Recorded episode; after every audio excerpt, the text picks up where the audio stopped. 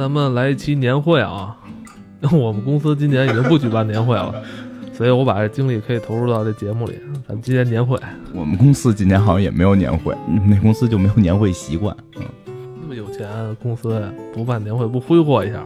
就好像是在什么外地的总部办，就我们这边是没有的。来来，咱们这个今天今天随意聊聊啊，今天什么也都不推荐不分享了，然后。今天就是回顾一下我们的这一年啊，这时间过得很快，一年可以很长，一年也可以很短。突然发现去年的这个时候，去年一月一月几号啊？这个节目咱们发的第一期嘛，账号好多都是一月份建的嘛。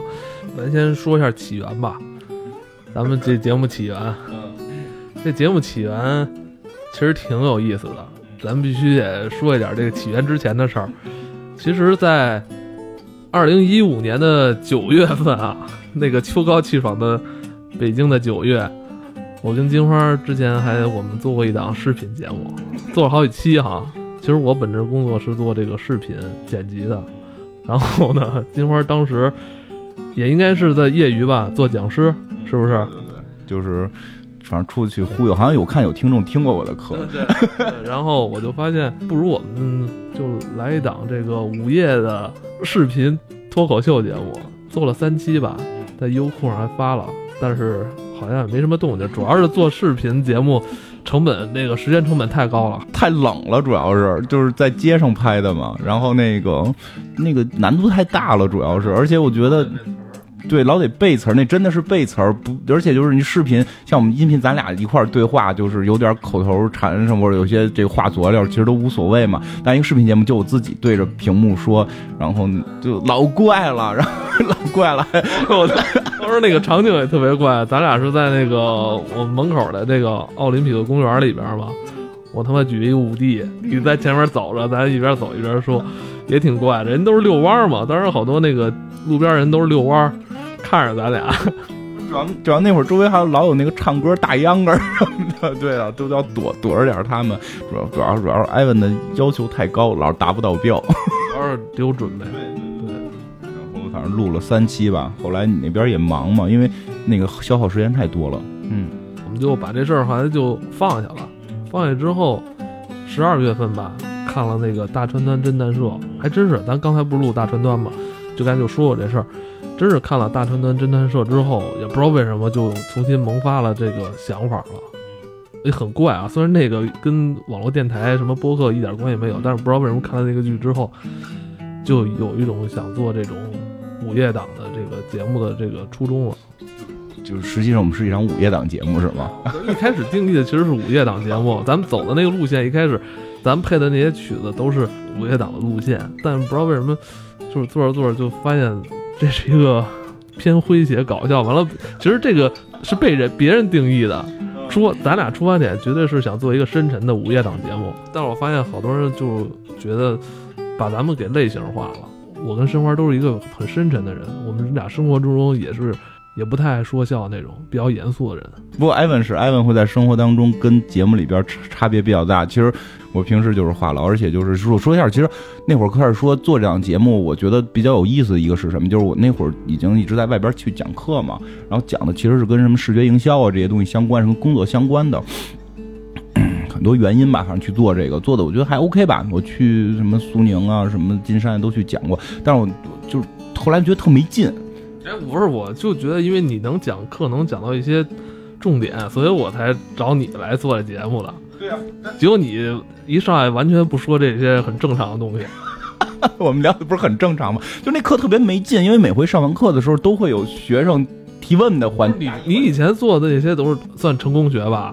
也算成功学呀。我那会儿，我其实我是想做一档深夜的成功学节目，想传播一些成功学。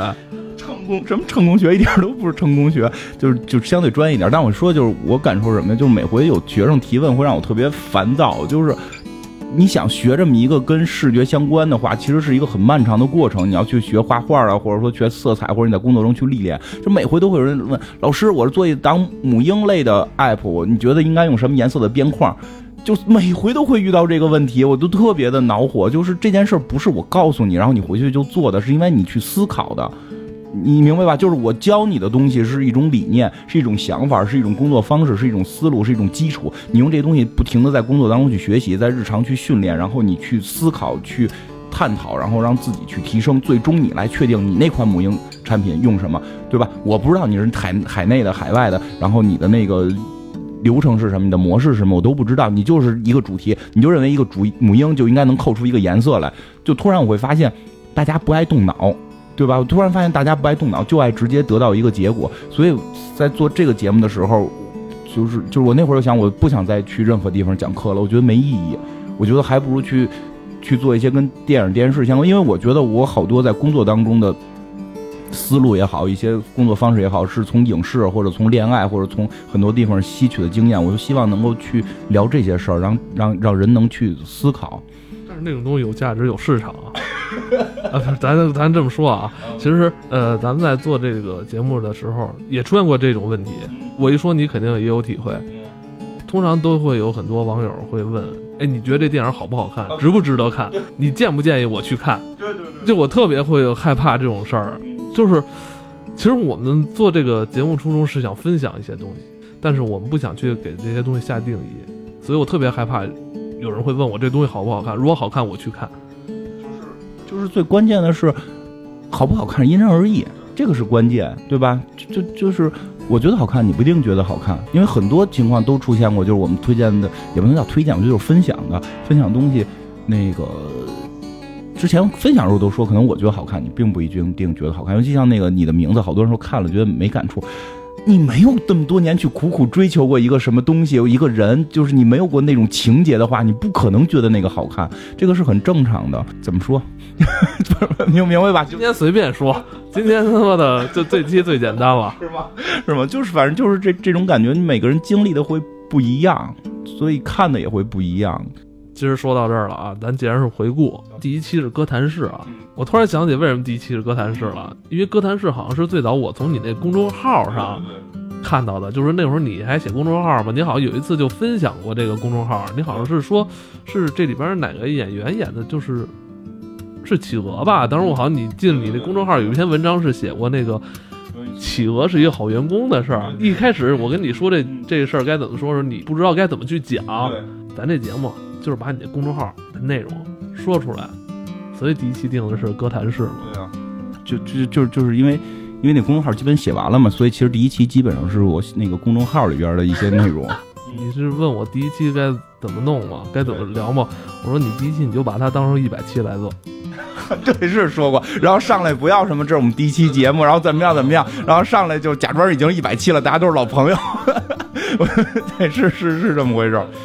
对，是是有这么回事。我感觉前二十期时候做的都特别轻松，没什么压力，因为当时没有人听嘛。对呀，当时也没有人听，也没有什么人留言，做的都很轻松嘛。二三百觉得挺挺多，哎，还有二三百人听我们说话呢，挺好。完全是一种带着娱乐心态去做的。得感谢一下喜马拉雅之前的主编，那个 Sorry 哥，是骚瑞哥发现咱们吗？对对对。我不知道现在就是之前有没有听过那个喜马拉雅也是影视板块里边的一档节目啊，叫骚瑞哥说电影吧。当时他本身那个主播也是喜马拉雅的影视板块主编，他是有一次是发现了咱们做卫斯理那期嘛，他一下就把那期给发那个推荐到那个喜马拉雅首页了，结果那一期一个晚上就是两万点击，我这一下。我手机当时一直一直提示嘛，各种留言什么。当时我还在外边呢，后来那个 sorry 哥还联系我了，我说那个他给咱们帮那推荐了，在这儿咱们也应该跟 sorry 哥感谢一下，因为咱们这节目推荐完之后，他好像他那讲节目就停了，完了他好像现在好像也不在喜马拉雅了，因为咱们走了，是吗？因为推荐了咱们，那个就当时都根本。不敢想象，就是会节目会推到喜马拉雅的那个首页嘛？因为就当时还是，就用什么词来形容？就不是说简单的激动，是很惊诧吧？因为因为我们做这节目的时候，没想过说这节目会有那么多人听。因为开始看了一些别人的节目，因为再加上我们之前那个那个视频节目，就大概预期能有个一千，就是很很不错了。但是我们最初开始做的时候，真的是没想过会有人听，就是为了，嗯我觉得从某种角度讲是发泄。对，从某种角度讲发泄，我们发泄可能并不是去网上骂人，或者说在节目里边去骂谁，我们的发泄是表扬人，就是 因为因为对，因为因为其实就跟艾文你说的，有时候你在公司没有人聊天，这是一个很痛苦的事儿。我跟艾文后来也不在一个公司了嘛，就是后来我跟小贾有一阵儿走特近，因为那会儿我们在外头去创业，后来也不在一块儿了。因为跟小贾那会儿我们就就天天就是聊钢铁侠呀，聊这些，后来也不在一块儿了。然后那会儿我正好在换工作嘛，换了到了一个这个跟我原先的工工作相差比较远，可能就是喜欢影视节目或者喜欢这种漫画科幻的就更少了。我会有一种压力，其实会有一种压抑，就是无法去释放，无法去释放，所以就是我觉得有地方能够去聊天就挺好，就就但是没想到就从卫斯理那集突然一下就就就就人就变多了嘛。后来前些日子骚水哥不是也是来北京发展了吗？咱们也是跟他吃顿饭，呃，非常好的一个人，非常出色的一个主播。他现在还在做节目，对好像是叫叫那个，操，我突然忘了那那叫，我突然忘他那节目叫什么了。呃，反正打个广告没打成。感谢，很很感谢 Sorry 哥。其实咱们早期啊，就是也是聊了很多，你刚才说嘛，分享了好多你个人非常喜欢的超级英雄的一些话题嘛。其实早期里边咱们是以这个美漫跟科幻题材为主。你像咱们前几期啊，第二集就是超人大战蝙蝠侠，完紧接着第三集就是 X 档案。你有时候会发现，其实科幻有些特别硬核的，我我也没看过，就是或者说看的少，就所以我看东西相对比较杂一点嘛。所以我们就说聊我们喜欢的，然后就是，但是呢，就考虑了一下这个范围嘛，就是我说我们要那会儿就是说要做直接做一档，说评论影视或者评论时事，好像也没啥意思，想做个不太一样的，发现没有人聊科幻。其实最核心的是，我们那会儿有一个困惑，就是科幻题材是我喜欢的一大类。我别的类，历史类可能也喜欢，但是那些东西你好歹还能找到。你会发现科幻类是找不到的。你在不管听书网、读书网什么网，没有科幻这个标签儿。科幻这个标签儿一般会跟恐怖挂在一块儿，或者科幻跟玄幻都挂在一块儿。科幻跟恐怖进去之后，很多就是什么鬼吹灯啊，或者什么这这些挖坟的、倒斗的。我并不是说它不好，但是就是量特别大，你很难在里边去找到科幻的东西。你还别说那个，最近那个网剧《精绝五城》，它那个《鬼吹灯》的第一本嘛，不是拍成电视剧了吗？我觉得拍的还不错。在我觉得在国内，我虽然我不常看国内网剧啊，但我觉得那个网剧的质量啊真是不错啊。这个，但是但是你就是这这个这个文化是有的，就是倒斗文化是是是比较明显的，但科幻尤其是相对硬一点的科幻是很少的。然后漫画呢，虽然特别火，但是实际也很小众。真的是这样，实际也很很小众，所以就没有去评论的，很多是去讲的，但是没有去评论的。说评论也好，就分享吧。我觉得咱们也不能叫评论节目，就是分享自己的感受。所以就是开始的定义是是从这个地方入手嘛，就基本上是这样。对，咱你刚才说的是那个科幻嘛？其实，在聊之前啊，我并不知道，就是说你以前也看 X 档案。我记得好像 X 档案是咱俩说到科幻嗯，对该该怎么做的时候，突然想到，一发现哦，原来咱俩以前都看过 X 档案。其实这是也是一挺巧合的事儿。因为其实其实说真的，做节目之后，咱们互相之间的了解也更深了。因为以前是同事之间的，这确实是啊，太肉麻了是吗？对，因为有有网友一直问咱俩到底是不是这个基友呢？呃，不是啊，不是，不是，不是，不是，但确实是是这么回事儿。艾文，你不要，我跟艾文都已经开始缩脖了，起鸡皮疙瘩了是吗？但但确确实是是这么回事，因为嗯同事之间不太方便去聊这些，嗯聊多聊少的就很怪，很怪。电梯间还是聊聊 iPhone 几这个比较好，对吧？谁谁最近谁又辞职了？然后 iPhone 你买新的了吗？就来回来去聊这些，那个，对吧？就这个会比较安全一点嘛。所以其实后来会发现，我们都看过一块看过很多，大家小时候是差不太多的，这个是关键。我们也不是那种聊科幻，真是说聊的特别好那种。我们真是就是我们有多少说多少，我们也没有想就是说给大家讲课，因为一开始有一种特别奇怪的那种留言就会出现，金花是讲课的那种，我不知道是不是播客的一种文化，就是说都是以讲课为主啊。是吗？我我不太清楚啊，但是我讲不了。但是如果说是讲讲什么这个用户体验、视觉营销，我能讲。但是你说讲科幻，那只不过是我的一个爱好，我讲不了。而且就还是实话实说，嗯，我看的比很多人量少得多。那个什么经典的那些什么，我都没看全过，就什么阿西莫夫那些，我我哪有那么多功夫看全了啊？对吧？就是我看我喜欢的，因为我看完我喜欢的之后我会有感受，所以我们主要是在聊感受嘛。但有些人就觉得你不客观，你没看全，你讲的不对，就是啊，文化上差异，对，他可以选择不听啊，对吧？因为我们，但他还是每期都要来听。哎，那个就是个别人啊，个别人。当然，当然就说，今天就是戒指年会，这说这是我们不是一个讲课节目，我们也没想去把我们的意识灌输给谁，就是告诉你这事儿应该是一二三四五。对对对，因因为实话实说，就是我们看了这些喜欢它，然后呢，还是那句话，业余爱好，咱也没没上课，因为我台湾是有正经的科幻的课。台湾大学是有正经这个课，那个教程我也听过，听完人家讲那个就是体系在那儿呢，咱没体系，就逮哪个好看说一下，然后主要是聊感受，因为之前我老提，后来最近这些期可能也不提了，就是为什么爱聊科幻的感受，就是科幻实际上会把人性放大。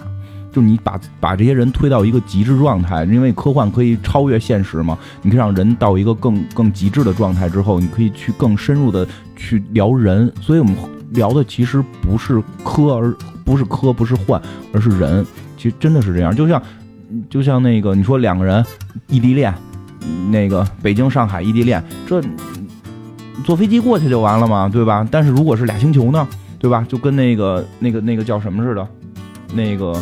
呃，神盾局似的，那个那个野马跟那个小猴子那个爱情，两个人是完全在两个宇宙了。这种你会去放大这份感情，就就是去放大这种人人的这种体会。所以就是我会喜欢从科幻去聊，但并不是我们并不太擅长聊这个科幻是一个什么体系，然后这套理论是不是真的能成立什么的。其实更多的是里边人人性的感感觉。你要是说要去给人。从体系上讲，你一定要讲出一二三四来嘛？咱讲不出来，而且很多事儿我都看的是模棱两可的。说这个就是就是就是，其实有以前也看一些影视的东西嘛，就是有时候会聊这第几代导演，对吧？然后这个是一个什么流派，对吧？这是新浪潮，对吧？这个是是是是什么？或者说这个用了一个什么拍摄的手法？这个技术是什么样？然后这个长镜头怎样怎样怎样？就就好像是给你了一个答案，就这个长镜头是表达了他的。忧伤，然后用了多多长多长时间？就我觉得可能是因为导演不会剪辑，就 因为因为长镜头是电影里最简单的表达手法，就对吧？你做剪辑应该知道，就切的越碎是越难的，因为随时可能会让人跳，就切的碎是难的。从技术角度上讲，就是我觉得可能长镜头是是导演不会不会剪 剪辑嘛，这开玩笑的说法，但是就会觉得我们能不能跳出这些东西？不去评论这是第几代导演，我你看到了一个作品，你的直观感受就不跟你看到了一幅画。就之前我记得我讲过，就是去去那个法国菊园美术馆的时候，我看到了一幅画。OK，我觉得它是我看过所有画里边最好的。然后我突然发现它是我一直心爱的香奈儿的这个画像。那会儿我突然感觉到艺术的存在并不在于任何的文字性的介绍，他是谁，他哪年的，他是什么流派，他用了什么技法，他用了什么颜色，他用了什么什么东西。那可能，如果你要去画画，你可能会需要去研究。就我需要去画，我要知道它是怎么完成的这个调色。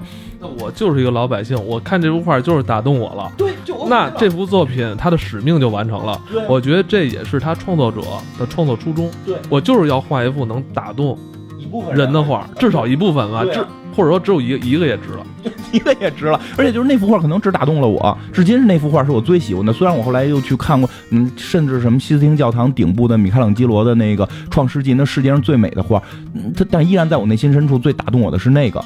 就可能因为我爱上那个女人了。不管怎样，是那张画，所以我那会儿也会突然发现，所有的艺术品、影视影视作品也好，什么文章也好，是针对不同人会有不同的感受。然后。你你你是不是他的那个能有共鸣的人？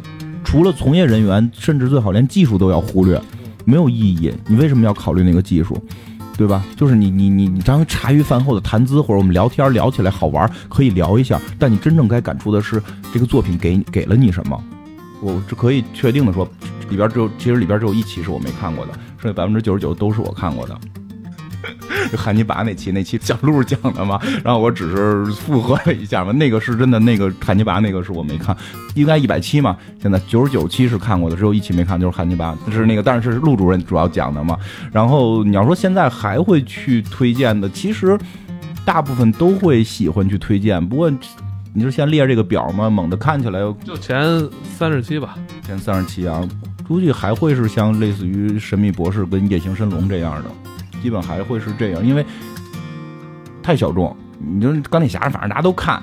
我跟人推荐，你应该看钢铁侠，你应该看 X 战警，你不觉得我傻吗？对吗？但《神秘博士》实在是特别的，就虽然《神秘博士》后来我觉得有点那个戏有点开始落下来了，就是没有我最喜欢的那个小十、小十一那那那几年四五年的那个高度了，现在稍微有点往下落。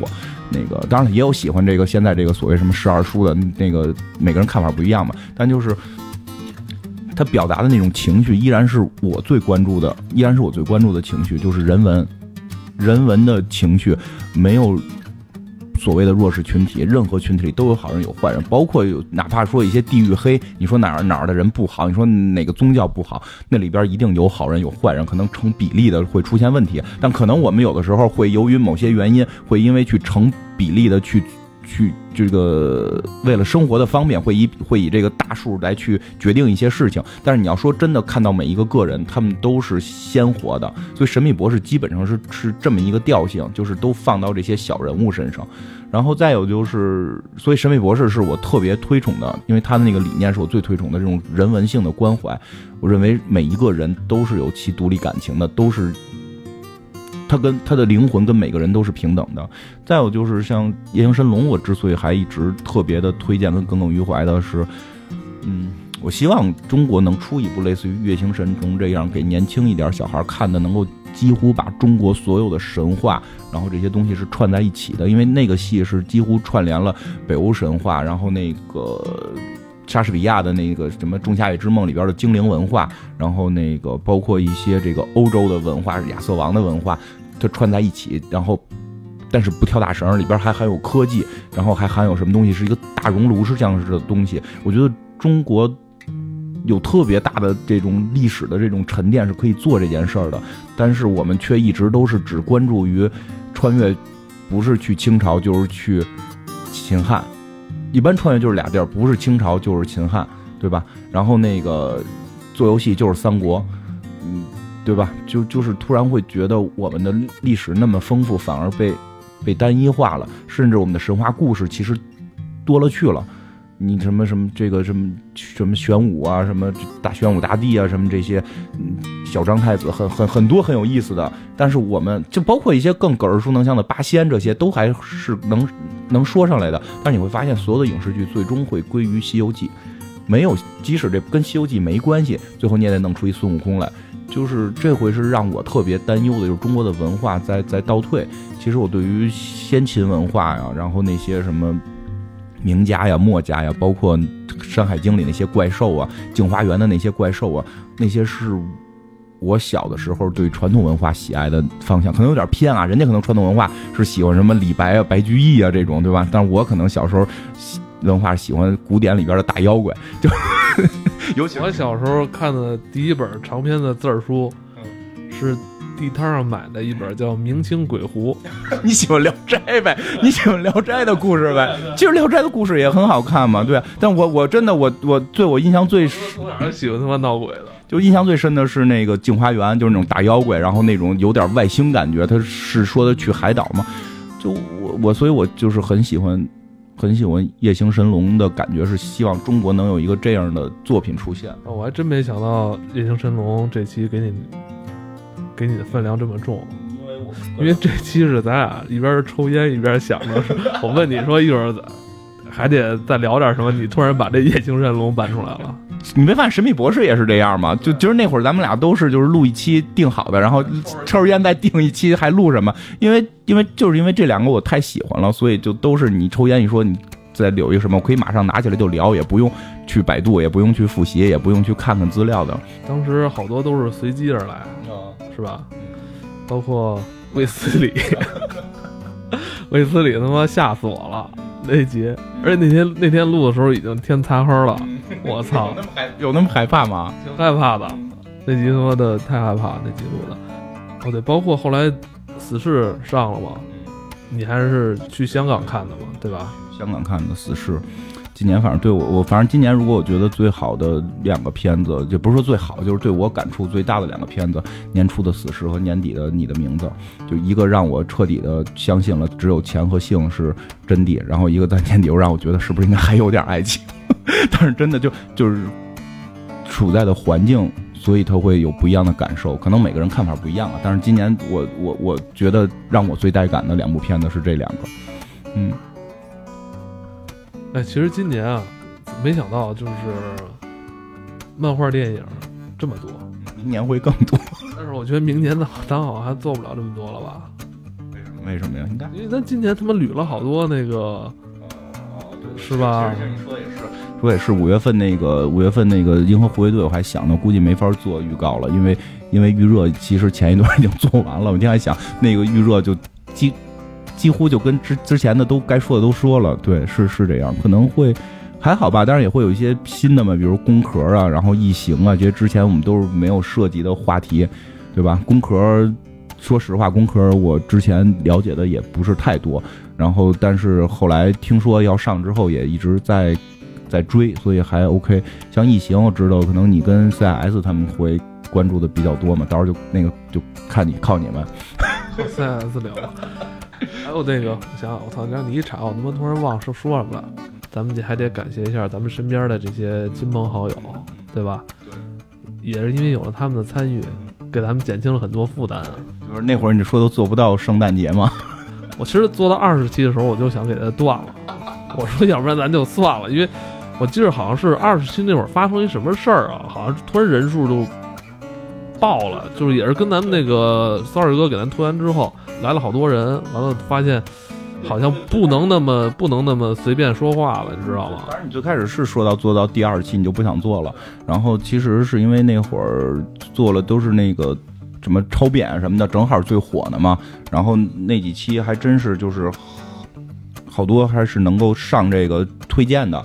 然后就人就特别多了，然后就好多的留言啊什么的这种，就其实那会儿也在考虑到底我们该做成什么样，我觉得是，就是咱们那会儿不是说就变成内部内部分享就完，就把这个是吧？咱自己做完，咱自己听就完了。对，不让不让别人听了，就是说，包括现在咱们远没有一开始说话那么随意了，现在简单多了，因为有的话实在是没法放。客观现实就是听的人比以前多太多了，以至于咱们在录音的时候都比较谨慎。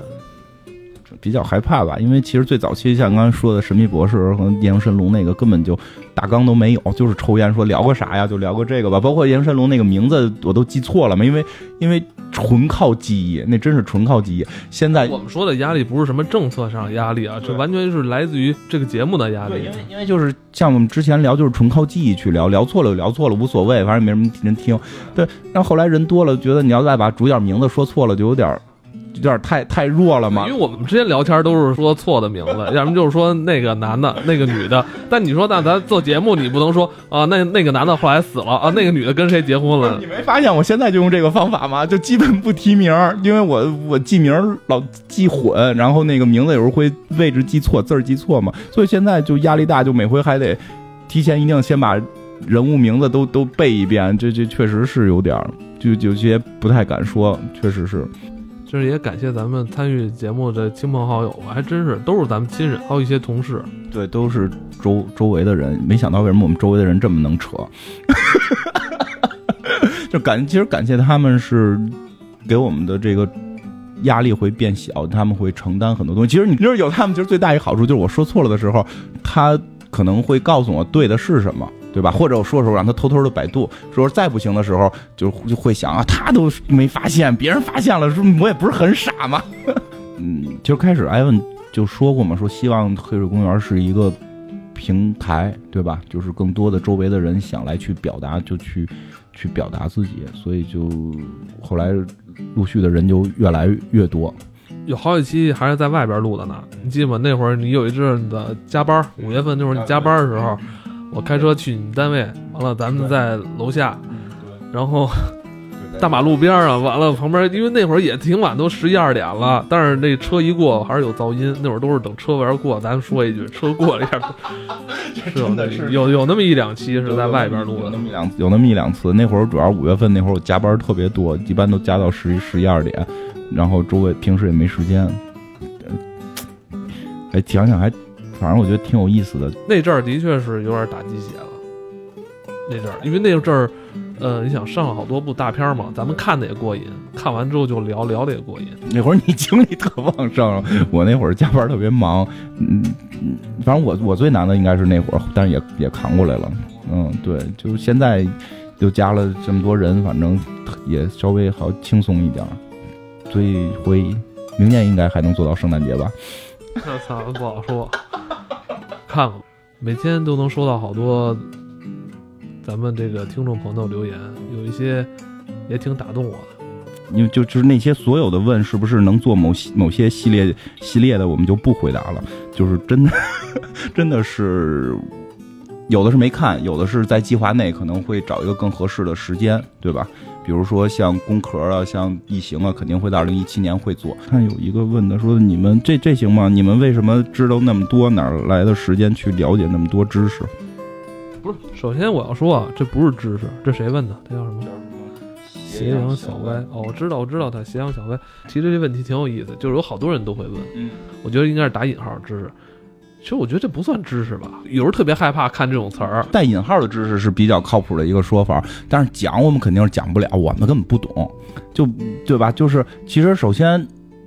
大部分的我觉得不能称之为知识，可能有一小部分跟科幻相关的，所谓的跟什么量子力学呀，跟这些相关的，有有有有那么一一小些，那小些其实我们也不懂，我们只是搬运，对，我们只是搬运，就是而且加以我们个人的理解，尤其像我们的理解一定是不对的，这个这个一定明确，别拿我们的去考试，这是不可能的，就是。也别拿我们说的事儿出去吹牛逼啊，有可能被揍。确实是这样，那就是我们理解，正是因为我们平时不敢跟人说，所以在节目里边不负责的去说一点嘛。但是你就说，还有一些可能是一些历史性的、文化性的一些东西，嗯，平时看看听听，就就就就是有个印象，所以我们不能叫讲，我觉得也不能称之为知识。但是说知道那么多吧，就是忙呗，忙叨呗，因为我会一边玩游戏一边听各种的。广播，然后加上小时候有过我，我不知道现在九零后或者说更年轻的一代人会怎么样。就至少我们小时候有一阵儿是其实没啥可干的，只能看片儿。你不觉得有那么一段吗？所以在那会儿我们可能看那会儿还没有电脑呢，没有电脑，只有游戏机，游戏机还是蹭着玩。那会儿家里可不让你天天玩。对啊，只有只有看片儿是最廉价的，最便宜的时候五块钱一张盘，对吧？最廉价是听歌，听歌，因为你在听磁带的时候，你可以把那个英语磁带那壳换成那什么，你知道吗？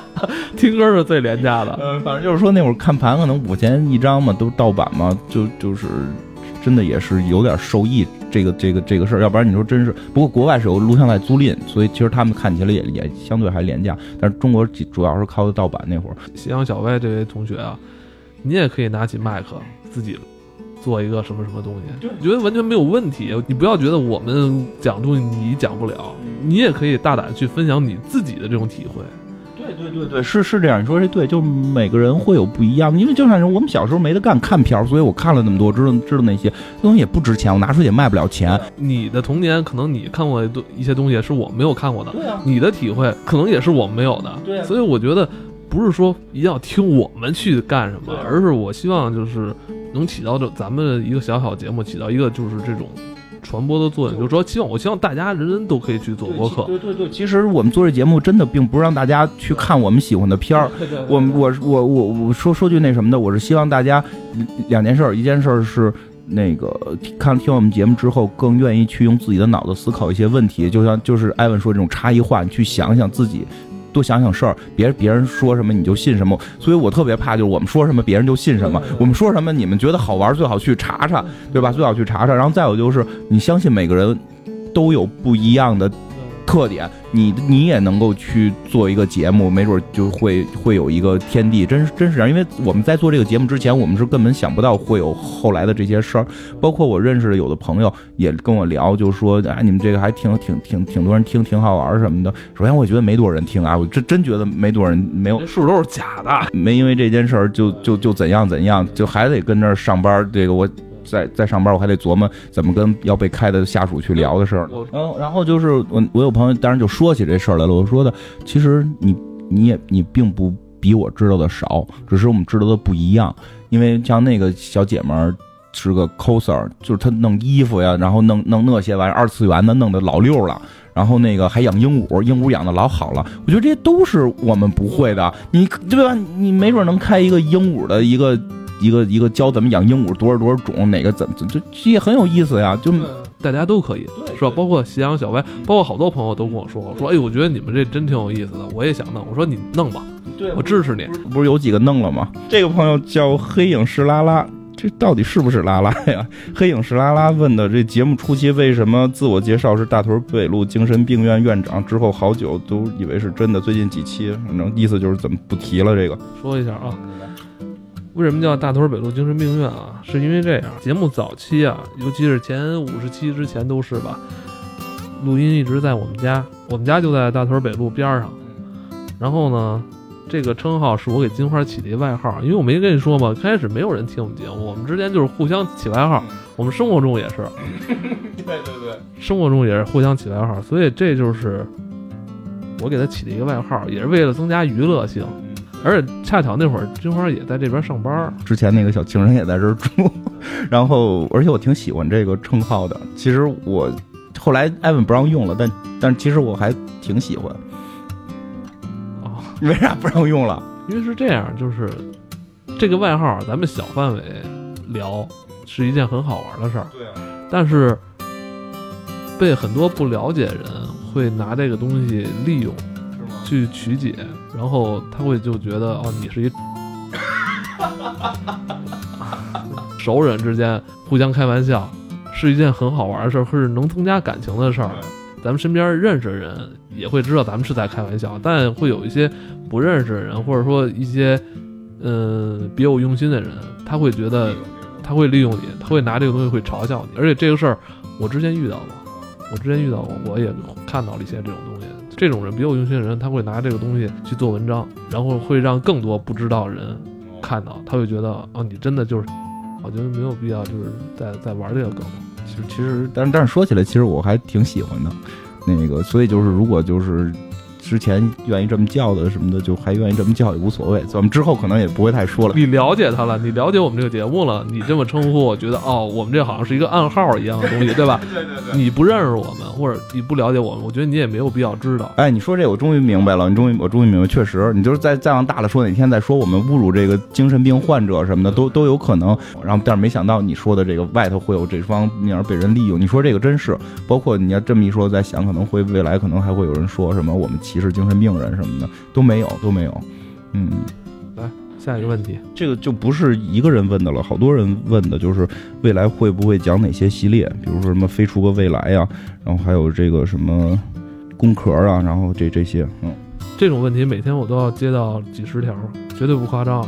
我们本身是有本职工作的，都得上十几个小时，尤其金花每天是早九点到晚上这十一二点才下班的，对吧？很忙，嗯。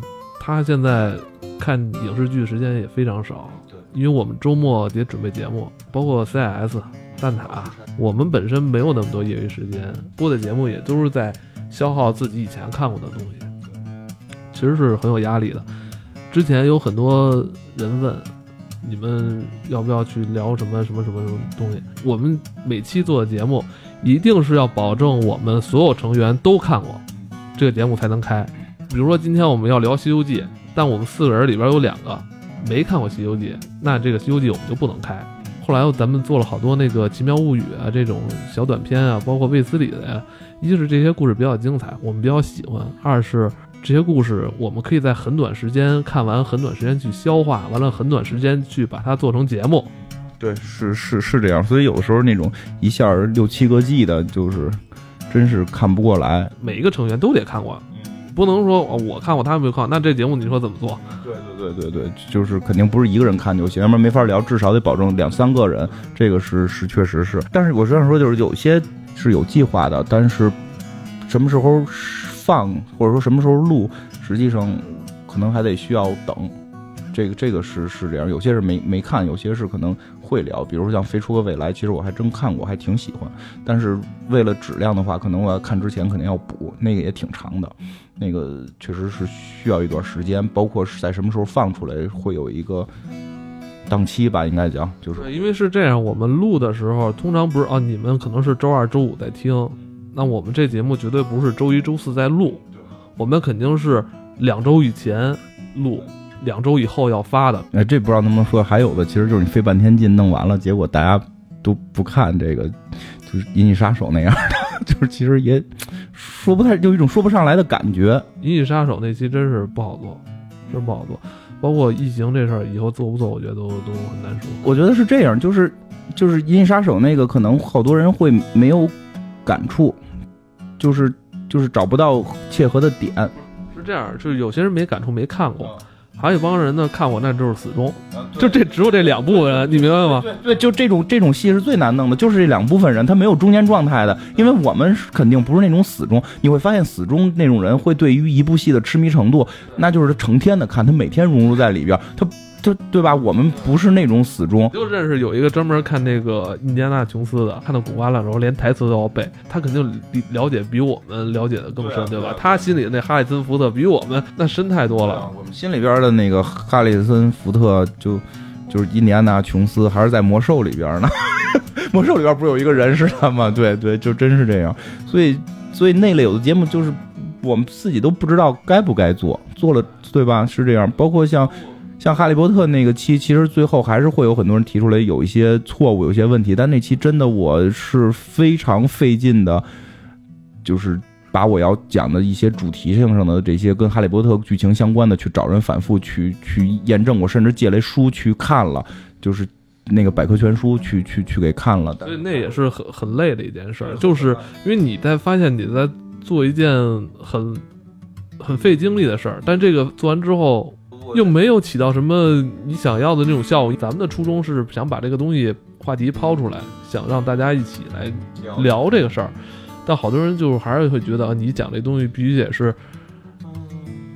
我觉得我我真觉得，我觉得就像你刚才说的似的，听的人多了之后，会有一些性质会变了。你比如说，真的像那个《夜行神龙》那期的时候，连主角的名字都记错了，但是底下的留言没有说你错了，会说的虽然你记错了，但是那个我们特有感触，就是因为他会聊那个感触性的东西。但现在可能真的是，嗯，听的人多了，还有一些这个别的方面的那个，就好像我们。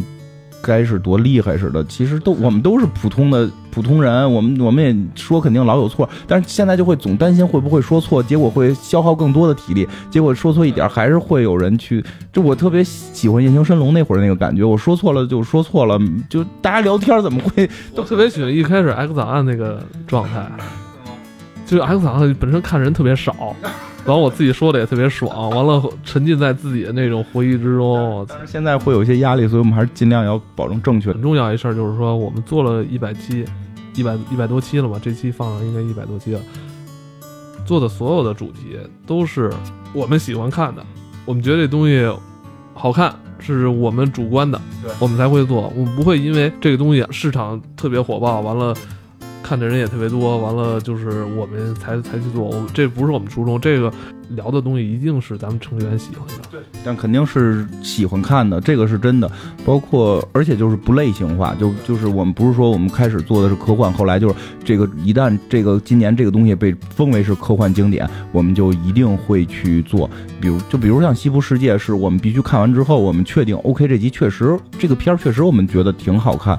所以我们才会去聊，但有时候也会有压力嘛。尤其我在看《西部世界》的时候，现在这部剧我已经一点都不想再看了，因为我看它的时候太痛苦了。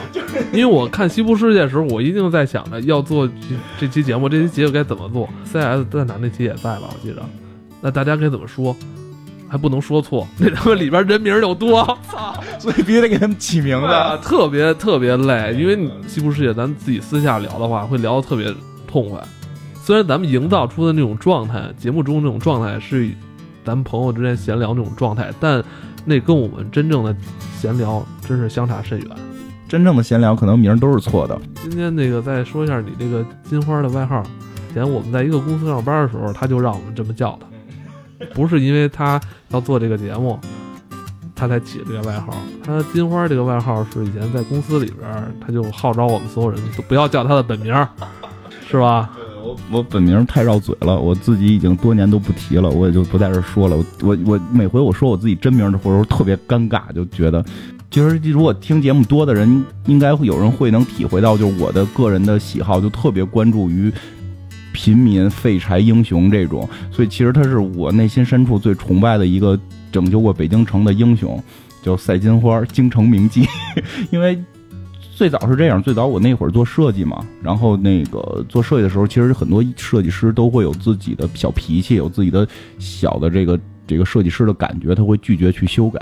当然，我是那会儿比较着急，赶紧干完活回家好打副本，然后就任何修改我可以马上同意。因为我发现他们有那些脾气，就是耍了一 耍了一通之后，对方送他两瓶水，他也继续要改，我觉得太耽误功夫，不如赶紧改完了回家打副本去。所以每回对方有需求，我都会特别。让改红就改红，让改绿就改绿，你让放大就放大，一点职业操守都没有。所以后来我最后做用户体验了嘛。然后，但是在那会儿的时候，我周围的设计师就说我这个人做设计是只只卖身不卖艺，说是京城名妓。然后所以说你们愿意这么叫就这么叫吧。然后那个我觉得我满足客户的需求也挺好嘛。然后 对吧？满足用户的需求，挖掘用户的内在。所以如果你们说我叫京城名妓，那我就挑一个吧。而且我觉得最逗的是，对那会儿，所以就是挑了一个，就是我最喜欢的赛金花。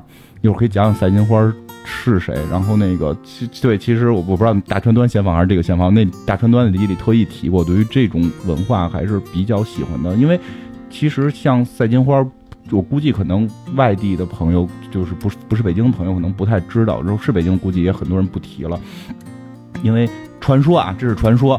这个真历史真相谁也不知道，但是传说是这样：就八国联军进北京的时候，不是因为闹义和团嘛，然后义和团那个杀了这个什么什么哪个公使嘛，然后这个慈禧就开始就是支持义和团，然后这个各国就抗议嘛，然后慈禧一下就跟所有国家都宣战了，然后八个国家又打过来，就就这会儿的时候，朝廷就慈禧带着皇帝。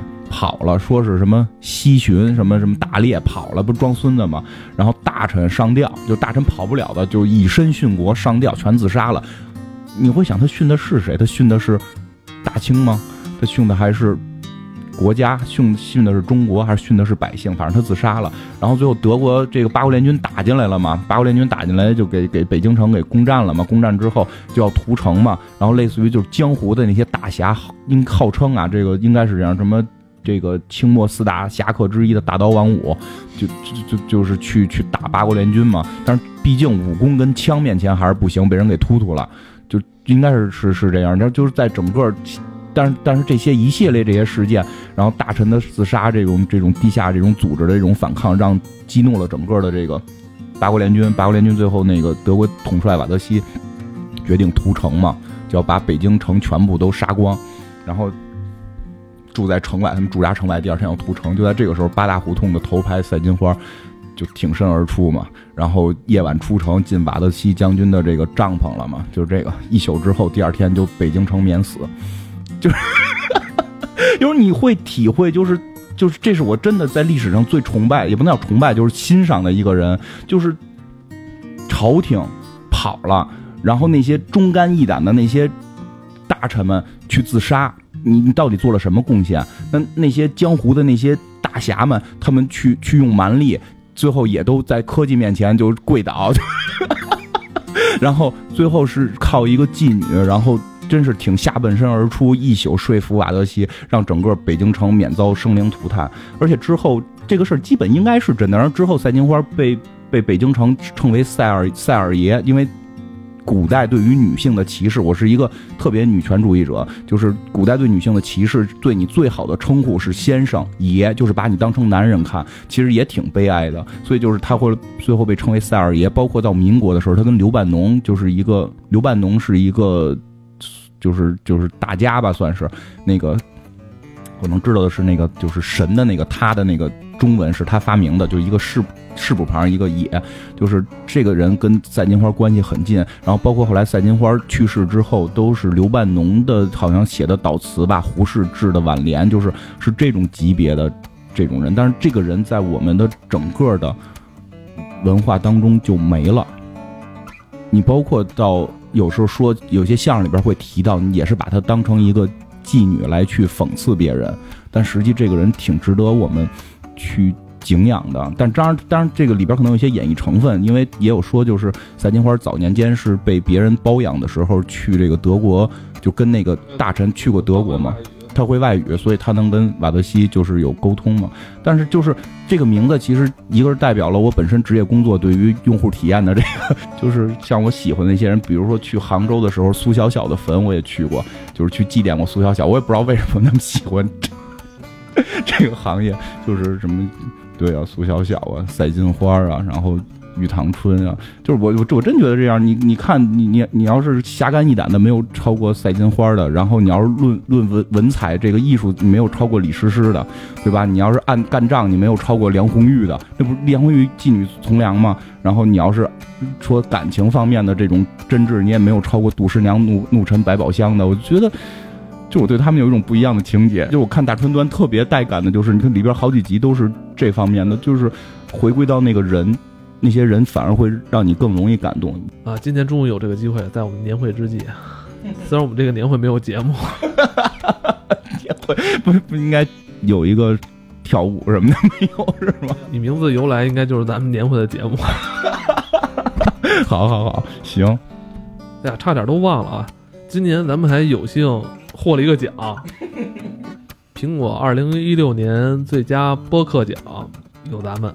这是苹果那边编辑给咱们的鼓励，就是挺感谢苹果那边编辑的，因为都不认识，也不知道是谁。据说苹果编辑是全世界最神秘的职业嘛。然后我我就就是其实甚至我我们应该是没有特意去传，他应该是抓的是吧？他应该是抓的，而且抓的很早，就是一六年三月份开始。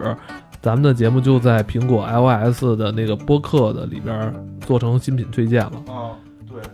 一开始我记得那会儿三月份的时候，我一看，哟，苹果给一新品推荐，那我觉得可能也就是一周两一周两周的事儿吧。因为咱们的认知嘛，对，推荐位就是一周两周已经很长了，对吧？因为我们原先在游戏公司知道苹果那个推荐是你你花钱都弄不到，就是你都不知道他们在哪儿，就根本不可能花钱。就这帮人特神秘，我我一直猜想他们不在中国。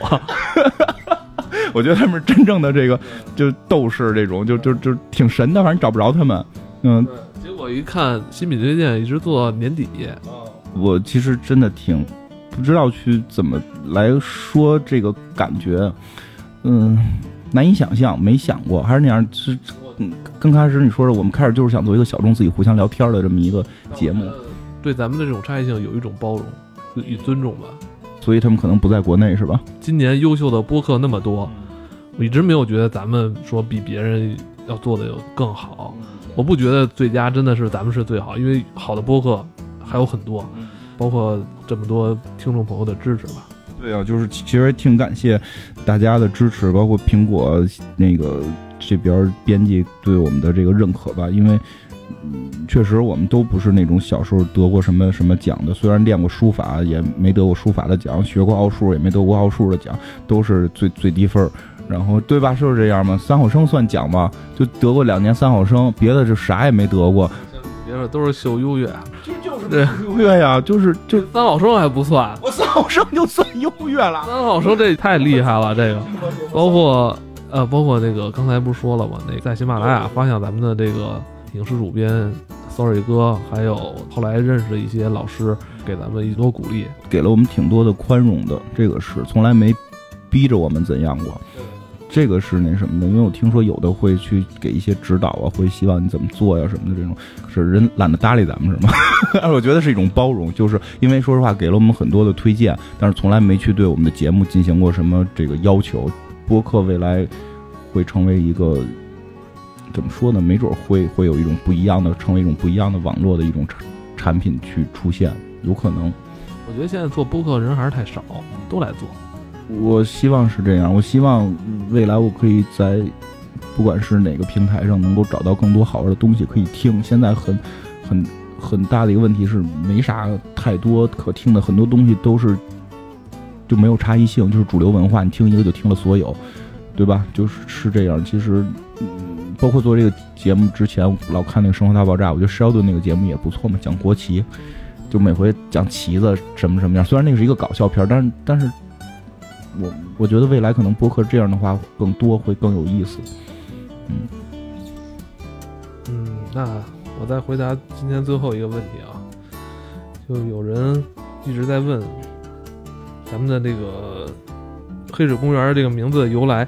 其实这个名字由来，我真特别怕起名儿，我起名儿会让我焦虑。我是天秤座嘛，我因为我设想是咱们做一个好玩的东西，应该是一个公园啊，或者是一种游乐场所，所以肯定是我觉得公园是比较合适的。其实这个名字由来是我很喜欢的一支乐队一张唱片，如果大家有兴趣的话，也可以找来听一听。它的这个英文名字就叫 Black Water Park，所以有兴趣可以听一听。因为当时我也是不知道该怎么起名，就查一查以前听过的一些唱片啊，所以就觉得这名挺合适的。就够了，而且就是起名的过程也很简单，就很好。我觉得比在一块儿瞎琢磨半天，然后开开个头脑风暴的会，然后做几页 PPT，然后在这块儿聊这个事儿，靠靠谱的多。现代艺术里边打打主意，就是拿刀随便杵了个词典，杵着哪个是哪个，就其实随意性也也挺好。但是我觉得黑水公园挺有意思的，就是这个名字就是这个公园的感觉。虽然我没听过那张专辑吧，但是我觉得公园的这个感觉是艾文跟我说的这个，我觉得。哎，这名不错，就是这个公园感，不是一个节目，就不是一个教育人，电不是一个电台，不是一个教育人的节目，是一个大家一块儿来玩乐玩耍。呃，真的是这样，因为很多的听众后来通过这个电台之间互相的成为朋友，然后互相去聊天。这是我们网云那边好像还有搞对象了呢。呃，蛋挞说不让人家约，我已经制止他了，然后他把我魔兽里的钱要没收。但但是真的是这样，我这个是我想看到的，并不是我真的希望看到是好多人在这块儿。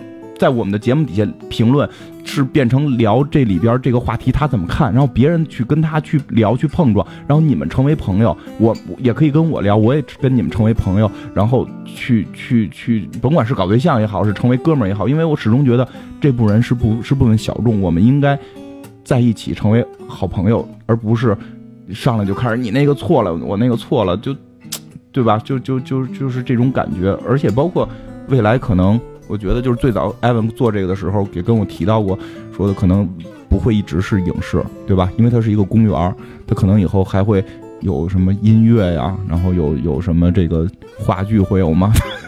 就有是吧？话剧啊，因为现在其实主要基本上停留在漫画、小说跟影视嘛，可能未来还会有音乐，可能会有话剧，可能会有艺术作品，都有可能是，对吧？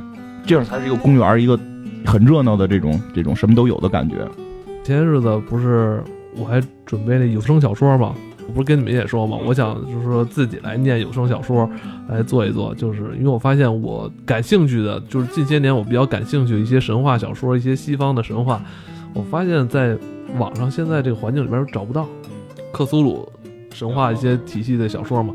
我发现没有人在做他的有声，所以我想尝试一下。结果发现我操，太难了。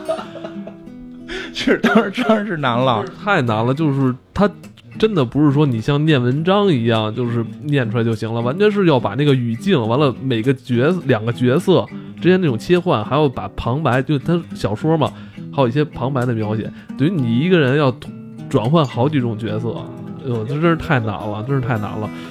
因为你毕竟你也要看嘛，是吧？你要看的话，那你还不如就念出来。但我发现太难。是啊，就。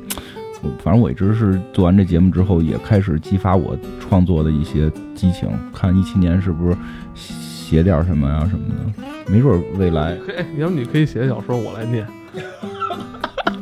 行，也可以试试。但是我我我觉得没准未来咱们会拍个类似于什么什么什么样的，对吧？简单一点、小成本的，可以试试。最后的问题，这个问题从第一期开始就有人问过我了。就是咱们早期节目的片头曲。早期节目啊，我一直用的是这个鸭尾光太郎的《黄昏》。二零一六年过去了，我很怀念它。嗯，神奇的一年，这是对于我们来讲，也是这一年是难以想象的，也是依依不舍的一年。对我们一七年再见，再见。